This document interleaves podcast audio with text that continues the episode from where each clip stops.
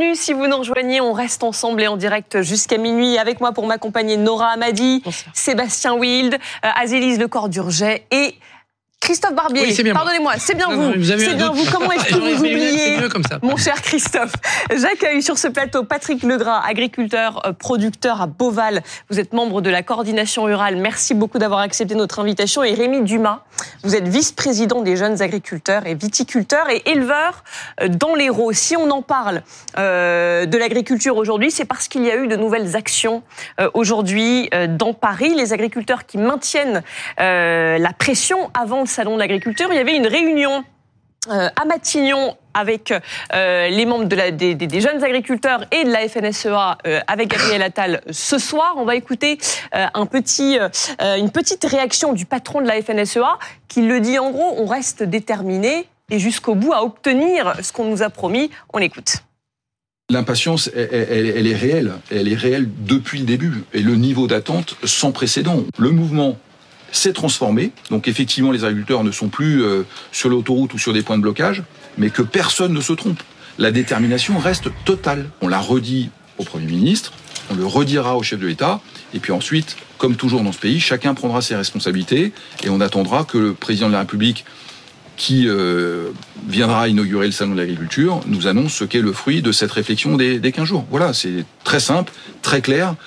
Alors, on maintient la pression avant le salon de l'agriculture. Rémi Dumas, c'est votre syndicat avec la FNSEA qui était euh, convié à Matignon euh, ce soir. Il faut quand même dire que généralement, c'est plutôt une habitude. Avant le salon de l'agriculture, euh, Emmanuel Macron, généralement, l'exécutif prend un peu le pouls, invite les syndicats pour faire en sorte que tout se passe bien le jour J et qu'ils se prennent pas des jets de tomates. mais, mais voilà, qu'est-ce que vous avez pu obtenir ce soir? Est-ce que c'était une réunion utile pour vous? Alors c'était une réunion utile pour faire un point d'étape. Ça faisait dix jours qu'on avait euh, levé les blocages. Euh, nous sommes rentrés dans une période euh, vraiment de, de travail, comme on sait le faire, et de propositions. Maintenant, on n'avait pas de retour de ce qui se faisait. il y a eu les préfets qui ont reçu nos organisations aussi dans chaque département, donc on voulait avoir des retours sur ce point-là mmh. et, et, savoir où en était le gouvernement, parce que nous on bosse depuis des mois sur des propositions il y a des échéances, notamment de l'agriculture qui est annoncé sur certains points et on n'avait pas de retour. Mm. Donc c'était important de faire ce point d'étape. Vous n'aviez pas de retour sur quoi précisément? Sur l'ensemble des travaux. C'est-à-dire qu'aujourd'hui, il y a une loi qui est annoncée d'ici l'été, donc il va falloir quand même s'y mettre dessus un petit mhm. peu plus. Euh, il y avait des échéances aussi euh, sur. C'est le fameux projet de loi qui vise à favoriser la transmission euh, d'exploitation et l'installation de, de, nouveaux agriculteurs. Elle arrivera en Conseil des ministres en février. Euh, oui, alors normalement, et surtout avant l'été, elle doit être votée. Donc mhm. c'est un timing assez court, mais on y croit. Euh, mais après, il y avait des questions de rémunération des agriculteurs, qui est quand même le point central euh, de tout, parce que si on a une bonne rémunération, on peut faire beaucoup de choses derrière. Euh, donc voilà, c'était débloquer tout ça. On maintient la pression sur le gouvernement par rapport à ces annonces, sauf qu'il se rend compte un petit peu de la réalité du terrain, c'est-à-dire qu'entre les annonces et les mises en pratique avec l'administration française, c'est un petit peu plus compliqué. Et surtout quand on a un verrou, il y en a 50 derrière, euh, notamment sur les curages de fossés où ils se sont rendus compte que oui, ils ont réduit euh, certains délais, etc. Mais en fait, à l'heure actuelle, il faut encore curer les fossés à la pelle et non pas avec des engins mécaniques. Euh, voilà, mais ça c'est la réalité en fait. Donc c'est pour ça qu'on maintient la pression pour leur montrer un petit peu les absurdités et surtout dire il faut aller plus loin.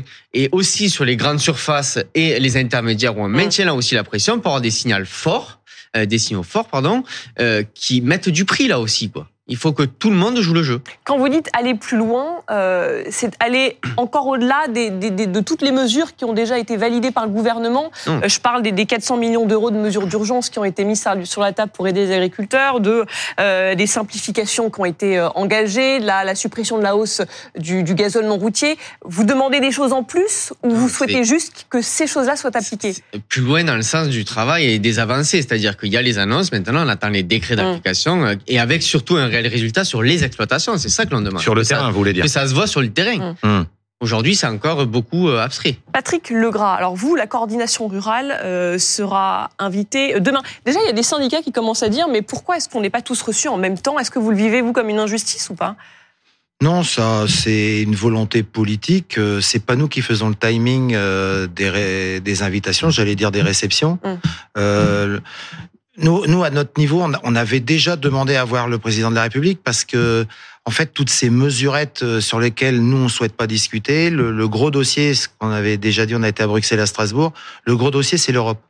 C'est-à-dire que pour qu'il y ait un changement, comme je viens d'apprendre, la Suède l'a évoqué en abandonnant euh, euh, tout ce qui était l'engagement pour 2030. Aujourd'hui, le dossier, c'est l'Europe. Donc ce qui me surprend, c'est qu'on est, on est les seuls à vouloir parler de l'Europe. Personne parle de l'Europe. C'est le pacte vert qui vous inquiète dans l'Europe, ce qu'on appelle le Green Deal ou ben, ça, ça c'est la base. C'est déjà une base inquiétante puisque c'est une réduction de 15% de de la production euh, européenne et de 30% de tout ce qui est euh, bête, mhm. c'est-à-dire euh, et, et c'est surtout inquiétant, c'est qu'en Hollande ils ont déjà eu la sanction en supprimant des élevages. Donc nous aujourd'hui ça c'est la base, c'est-à-dire que aujourd'hui les mesures comme elles ont été annoncées avec des discussions, on sait bien que tout ce qui est législation, on peut pas le faire en huit jours.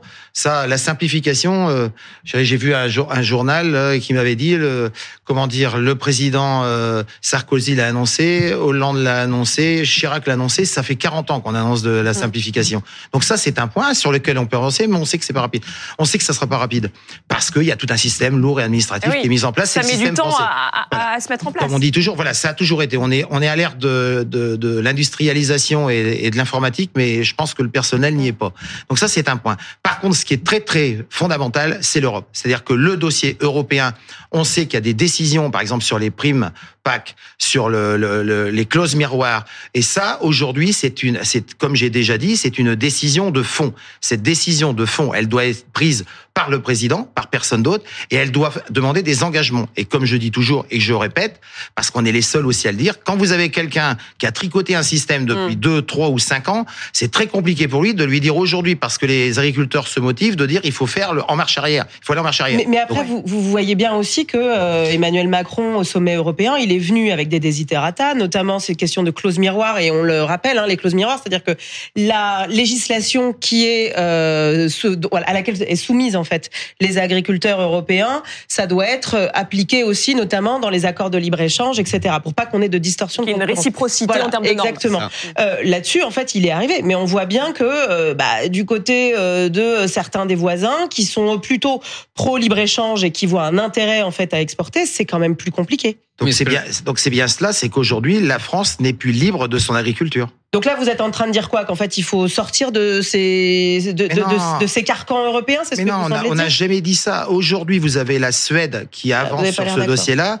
On veut pas sortir le libre échange. Ça me dérange pas à partir du moment où il y a les clauses réciproques. C'est pareil. C'est comme on disait quand vous êtes euh, à, à, 11 sur le terrain, là, il y a des matchs de foot, c'est bien. Quand d'un côté vous êtes à 5 et de l'autre côté vous êtes à 11. il y a eu, par exemple, utiliser les OGM comme par exemple euh, bah, certains pays euh, d'Amérique. Ça, vous seriez prêt à y aller? Mais, mais aujourd'hui, c'est des choses qui ne sont pas mises en place. Mmh. Aujourd'hui, on veut enlever des choses qui ont été mises en place contre les agriculteurs mmh. français. Faut pas rajouter, rajouter. Aujourd'hui, on veut en retirer. Après, c'est des discussions. Mais aujourd'hui, ce qui ne va pas, c'est que dans le dans l'échange aujourd'hui, on fait des bons produits, on achète des mauvais produits. Il y a eu, il y a eu quand même des avancées au niveau européen. Vous avez vu euh, qu'aujourd'hui, la Commission européenne a adopté l'exemption partielle euh, aux obligations de jachère. Voilà. Ça veut dire quoi, il y, a, il y a eu, il y a eu des avancées. C'est ce qui avait été annoncé dès le départ. Ça veut dire quoi partiel Ça va pas assez loin pour vous. Donc non, ce que mais ça veut rien dire partiel. Il y avait trois clauses, on en supprime une, et il en reste deux. Et les deux autres, c'est 7% d'agri-environnement. Aujourd'hui, sur l'Europe, aucun syndicat, hormis la coordination, euh, la, coordination rurale, et aucun politique n'en parle. Mm. C'est quand même bizarre. Donc, on comprend bien que vous n'êtes pas pleinement satisfait, que ce ah, soit à la coordination rurale ou chez les jeunes agriculteurs. Il y a ce salon de l'agriculture euh, qui arrive donc quoi dans 10 jours, c'est le 24 février prochain. Euh, je voulais qu'on écoute Jérôme Bale, qui était l'une des figures, qui reste d'ailleurs l'une des figures du mouvement, qui était l'un des premiers à dire bon, c'est bon, on a obtenu ce qu'on voulait, on lève les barrages. Voilà ce qu'il dit aujourd'hui qui avancent, mais pour nous, ils avancent pas assez vite parce que parce qu'on est dans des situations compliquées et qu'en fait on a mis tellement de règles complexes euh, il y a bien longtemps que maintenant eh bien, on s'aperçoit qu'on ne peut plus rien faire parce qu'on est ficelé par, par, des règles qu'on a déjà fait. Alors on refait des règles pour changer les règles. Vous savez, dans l'agriculture, euh, on réfléchit, on n'a que ça à faire. Donc euh, on réfléchit beaucoup et on a des bonnes idées, je pense, qui pourraient qui pourrait mettre des gros coups de pression. Moi, j'ai tenu parole au premier coup, mais je leur ai donné ma parole aussi que s'ils me respectaient pas, je ne les respecterais plus. Et que s'il fallait repartir, eh bien, on repartira. Mais voilà, c'est pas exclu tout ça. Qu'est-ce qui peut se passer au salon d'agriculture? Ben, Le salon, on souhaite qu'il se déroule bien. Euh, ça reste quand même une vitrine pour l'agriculture française, que l'on puisse discuter avec les concitoyens, avec les consommateurs, avec les politiques. C'est un rendez-vous aussi politique avec beaucoup de, de, passages et là encore des discussions et nous on peut porter nos positions. Euh, maintenant, jusqu'au salon, il peut se passer beaucoup de choses. Donc, c'est-à-dire Vous n'excluez pas de faire des actions euh, là dans les, prochains jours Mais il y, a, il y, a, déjà des actions qui continuent envers les GMS notamment et on continue de mettre la pression, comme je disais, là aussi, parce qu'ils ont la part à faire euh, là-dedans, de mettre quelques centimes euh, de, sur le litre ou sur les kilos. Euh, et puis sur l'Europe, quand même, je, je souhaite rebondir.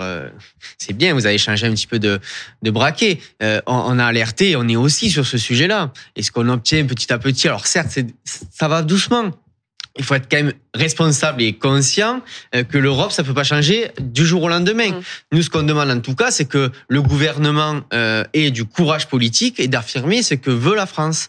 Et c'est cette vision aussi de l'agriculture française et européenne que l'on souhaite.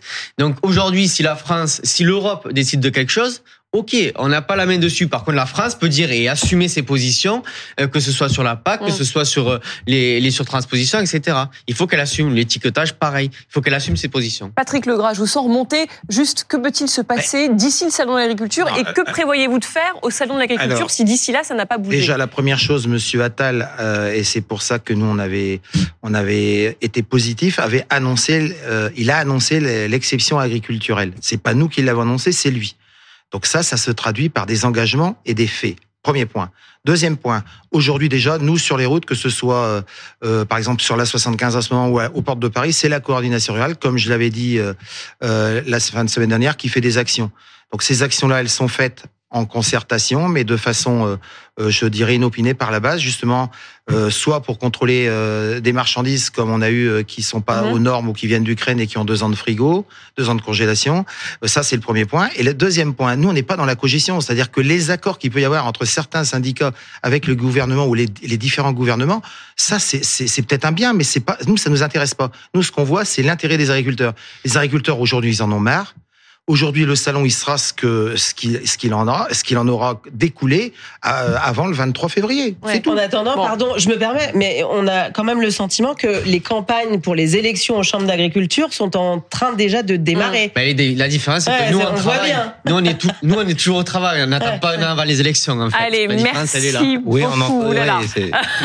Et on va s'arrêter là. Merci beaucoup euh, à tous les deux. Merci euh, d'être d'être venus sur ce plateau.